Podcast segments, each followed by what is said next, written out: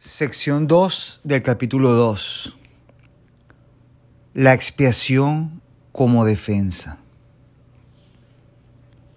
Dice así, puedes hacer cualquier cosa que yo te pida. Te he pedido que obres milagros y he dejado claro que los milagros son naturales, correctivos, sanadores y universales. No hay nada que no puedan lograr, pero no pueden llevarse a cabo con un espíritu de duda o de temor. Vamos a mirar esto. Escucha lo que dice aquí. Cuando tienes miedo de algo, estás admitiendo que ello tiene el poder de hacerte daño. Recuerda que donde esté tu corazón, allí también estará tu tesoro. Crees en lo que consideras valioso. Si tienes miedo, es que estás equivocado con respecto a lo que es valioso. Tu entendimiento inevitablemente evaluará erróneamente. Y al otorgar el mismo poder a todos los pensamientos, destruirás inevitablemente la paz. Por eso es por lo que la Biblia habla de la paz de Dios que supera todo razonar. No hay error que pueda alterar esa paz en lo más mínimo. Dicha paz no permite que nada, perdón, dicha paz no permite que nada que no proceda de Dios te afecte. Este es el uso correcto de la negación. No se usa para ocultar nada, sino para corregir el error. Es bien diferente usarla para esconderse, sino en vez de utilizarla para corregir el error. Lleva, lleva todos los errores ante la luz. Y puesto que el error es lo mismo que la obscuridad, corrige todos los errores automáticamente. La auténtica negación es un poderoso mecanismo protector. Puedes y debes negar toda creencia de que el error puede hacerte daño y lo repito nuevamente. Y va también va para mis adentros. Dice así de nuevo, la auténtica negación es un poderoso mecanismo protector, la auténtica. Puedes y debes negar toda creencia de que el error puede hacerte daño. Puedes y debes negar toda creencia de que el error es un pecado y que el pecado merece un castigo. Y vuelvo, repito entonces, puedes y debes negar toda creencia de que el error pueda hacerte daño. Esta clase de negación no oculta, sino que corrige. Y eso es lo que estamos buscando, mis santos, es corregir, corregir. Tu mente recta depende de ella. Negar el error es una sólida defensa en favor de la verdad, pero negar la verdad da lugar a creaciones falsas, que es diferente, que son las proyecciones del ego. Entonces, de nuevo, tu mente recta depende de ello. Negar el error es una sólida defensa en favor de la verdad, pero negar la verdad da lugar a creaciones falsas. Y estas creaciones falsas son las proyecciones del ego. La negación del error, puesta al servicio de la mente recta, libera la mente y restablece la libertad de la voluntad. Cuando la voluntad es realmente libre, no puede crear falsamente porque solo reconoce la verdad. Y aquí queremos llegar, que tu voluntad sea libre. Cuando tu voluntad está libre, no puede crear falsedad solamente pueda reconocer a la verdad. Gracias. Continuamos. Puedes defender la verdad así como el error. Es decir, es una elección. Nosotros elegimos. Los medios son más fáciles de entender después de que se ha establecido firmemente el valor del objetivo. Pero lo que hay que tener en cuenta es cuál es su propósito. Todo el mundo defiende su tesoro y lo hace automáticamente. Las preguntas esenciales son, pues, ¿qué es realmente importante para ti? Estas preguntas que están aquí, háztelas a ti mismo. ¿Qué es realmente importante para ti? ¿Cuán importante lo son o lo es? Una vez que hayas aprendido a tener en cuenta estas preguntas y a tenerlas presente en todas tus acciones, tendrás muy poca dificultad en clarificar los medios que utilizas. Los medios están a tu disposición siempre que los pidas. Puedes, sin embargo, ahorrar tiempo si no aplazas innecesariamente este paso. Un enfoque correcto lo acortará enormemente. Entonces, qué es realmente importante para ti y cuán importante lo es. Recuerda, todo el mundo defiende su tesoro. Contestando estas preguntas, nos vamos a dar cuenta cuáles son nuestros tesoros. ¿Ok? Y una vez identificados los tesoros, va a ser muy fácil identificar los medios que utilizamos para ah, protegerlos o para conseguirlos. Entonces, ¿qué es realmente importante para ti? Si para ti es muy importante el dinero, que por supuesto el mundo tiene una importancia, ¿no? Pero de repente, ¿qué tan importante es para ti? Si es muy, muy, muy, pero muy, muy importante, obviamente que vas a reconocer los medios por los cuales obtienes o defiendes lo que crees que tienes. Y eso en cierta forma va a definir lo que es tu personalidad. Nuevamente, repetimos, la personalidad es otra ilusión, es algo fabricado, inventado, según la imagen que hemos proyectado de nosotros mismos. No es verdad, no es real, porque depende del tiempo. En algún momento podemos definirnos de una manera, y pasa el tiempo y de repente en otro momento, en otra etapa va a ser diferente. Y si es cambiante, por lo tanto entonces no es real. La expiación es la única defensa que no puede usarse destructivamente, porque no es un recurso que tú mismo hayas inventado. Ok, muy bien. Entonces vamos a ubicarnos de nuevo en el contexto de esta, de esta lectura. Están hablando acá de reconocer cuáles son nuestros tesoros. Cada quien elige qué es lo que desea defender. Y como nos dice aquí el libro, dice, puedes defender la verdad así como el error. ¿Ok? Y las preguntas claves son, ¿qué es realmente importante para ti y cuál importante lo es? En base a eso, defines los medios. Entonces los medios son cómo lo consigues o cómo lo defiendes. Y ahora hay una aclaración bien importante y dice así, de nuevo repito, la expiación es la única defensa que no puede usarse destructivamente, porque no es un recurso que tú mismo hayas inventado. El principio de la expiación estaba en vigor mucho antes de que ésta comenzara. El principio era el amor y la expiación fue un acto de amor. Entonces cuando veamos amor, lo, asociamos directamente con creación para no confundirnos con un sentimiento que en un momento puede ser una cosa, otro momento otra. El principio de la expresión está en vigor antes de que éste comenzara. El principio era el amor, la creación, el Padre. Y la expiación fue un acto de amor. Antes de la separación, que leímos en la sección anterior, que hablamos de Adán y todo el pecado original, antes de que, antes de la separación, los actos eran innecesarios porque no existía la creencia en el tiempo ni en el espacio. ¡Wow! Eso es antes del momento de la separación.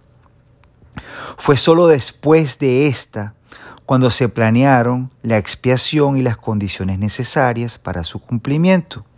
Se necesitó entonces una defensa tan espléndida que fuese imposible usarla indebidamente, aunque fuese posible rechazarla. Su rechazo, no obstante, no podía convertirla en un arma de ataque, que es la característica intrínseca de otras defensas. La expiación, pues, resulta ser la única defensa que no es una espada de dos filos. Tan solo puede sanar. Es la única. La única. Entonces, no hay lugar, no hay otro lugar donde ir.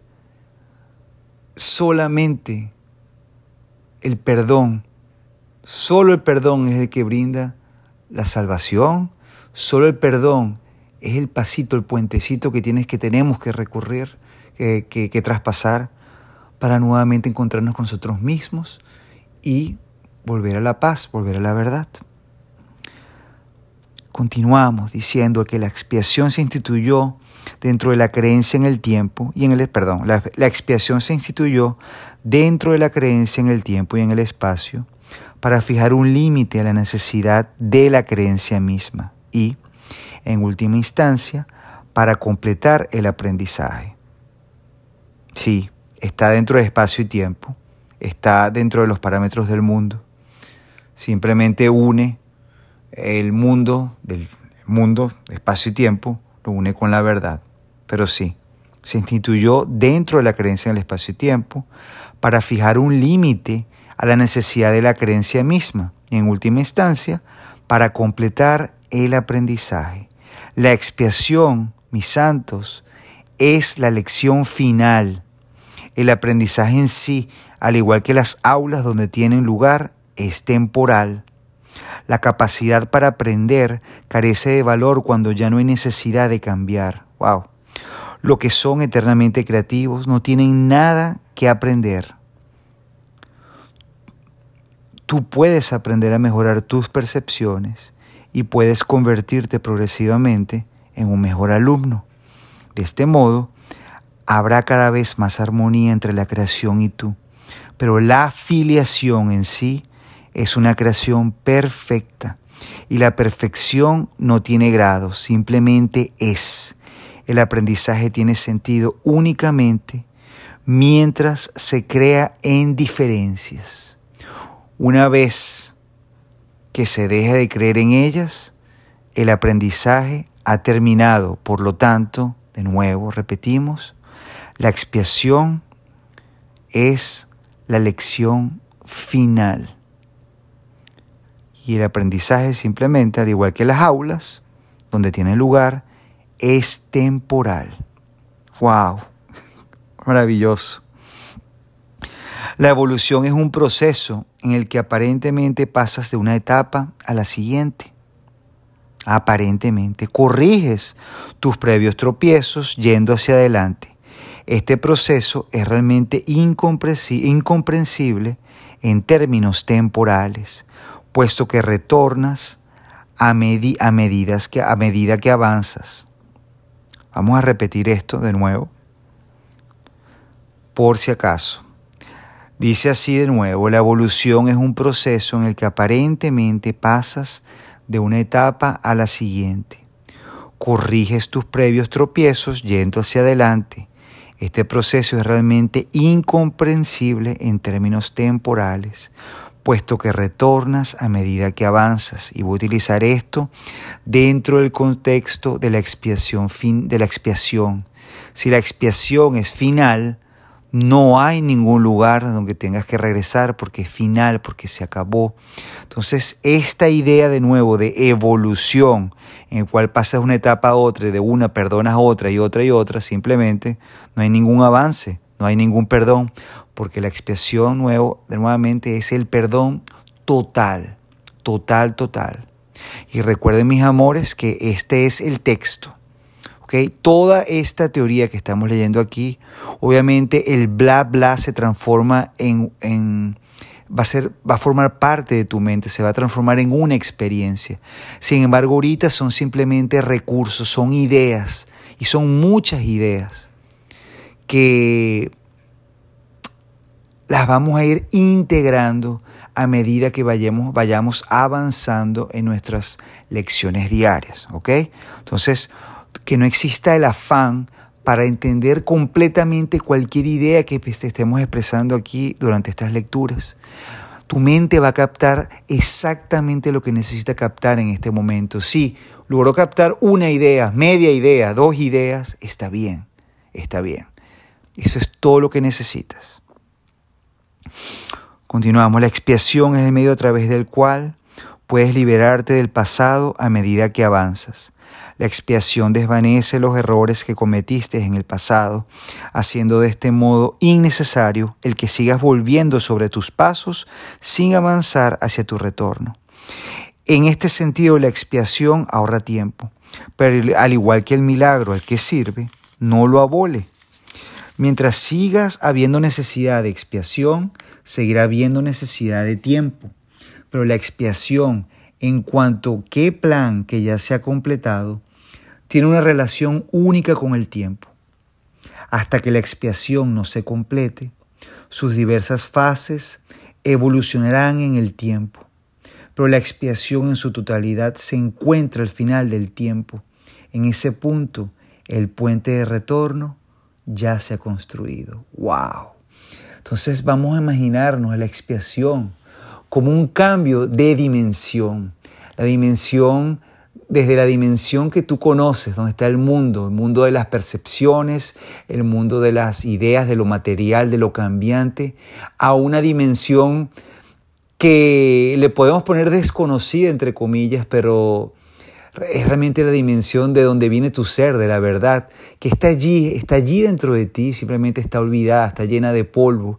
Y lo que estamos haciendo entonces con este entrenamiento mental es despejando, despejando ese polvo para volver a llegar a ella.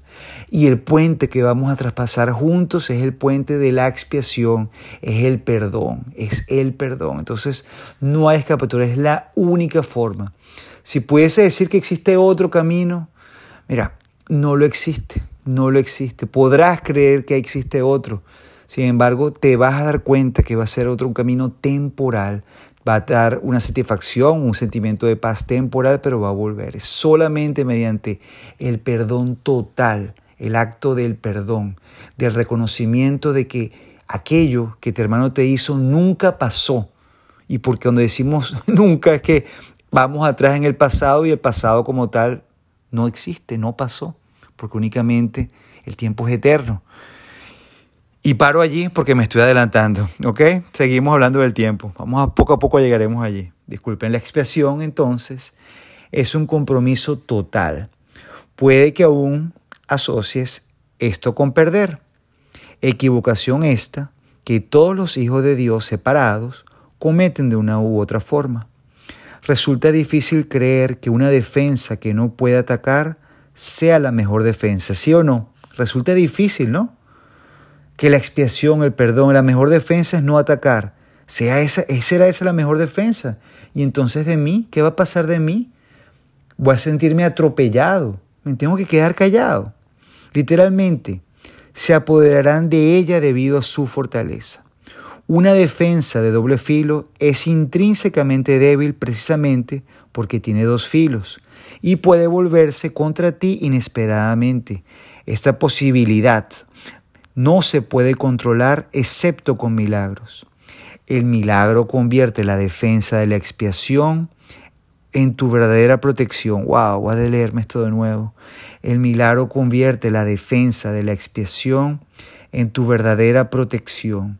Y a medida que adquieres más y más seguridad, asumes tu talento natural de proteger a otros, reconociéndote simultáneamente como hijo y como hermano. ¡Wow! Gracias Padre por este regalo. Y lo quiero leer nuevamente. Y disculpen si están allí y ya lo agarraron. Yo lo agarré y lo quiero volver a leer. Dice así. El milagro convierte la defensa de la expiación. La defensa de la expiación. Que puede verse también como la humildad como la inocencia de la expiación, la inocencia del perdón. El milagro convierte la defensa de la expiación, de este acto, en tu verdadera protección. El milagro visto como cambio de percepción. Y a medida que adquieres más y más seguridad, asumes tu talento natural de proteger a otros, reconociéndote simultáneamente como hijo y como hermano. Wow. Es este reconocimiento. Cada vez vamos agarrando más seguridad. Y a medida que agarramos más seguridad, nos vamos entrando, entrando y sintiendo más parte de esta filiación que es perfecta. De Padre, Hijo y Espíritu Santo. Y el Hijo, soy tanto hijo como hermano, uno solo. Qué grande. Muchas gracias. Lo disfruté mucho, espero que también ustedes lo hayan disfrutado también. Esa fue la expiación como defensa, sección 2 del capítulo 2, la separación y la expiación. Feliz día.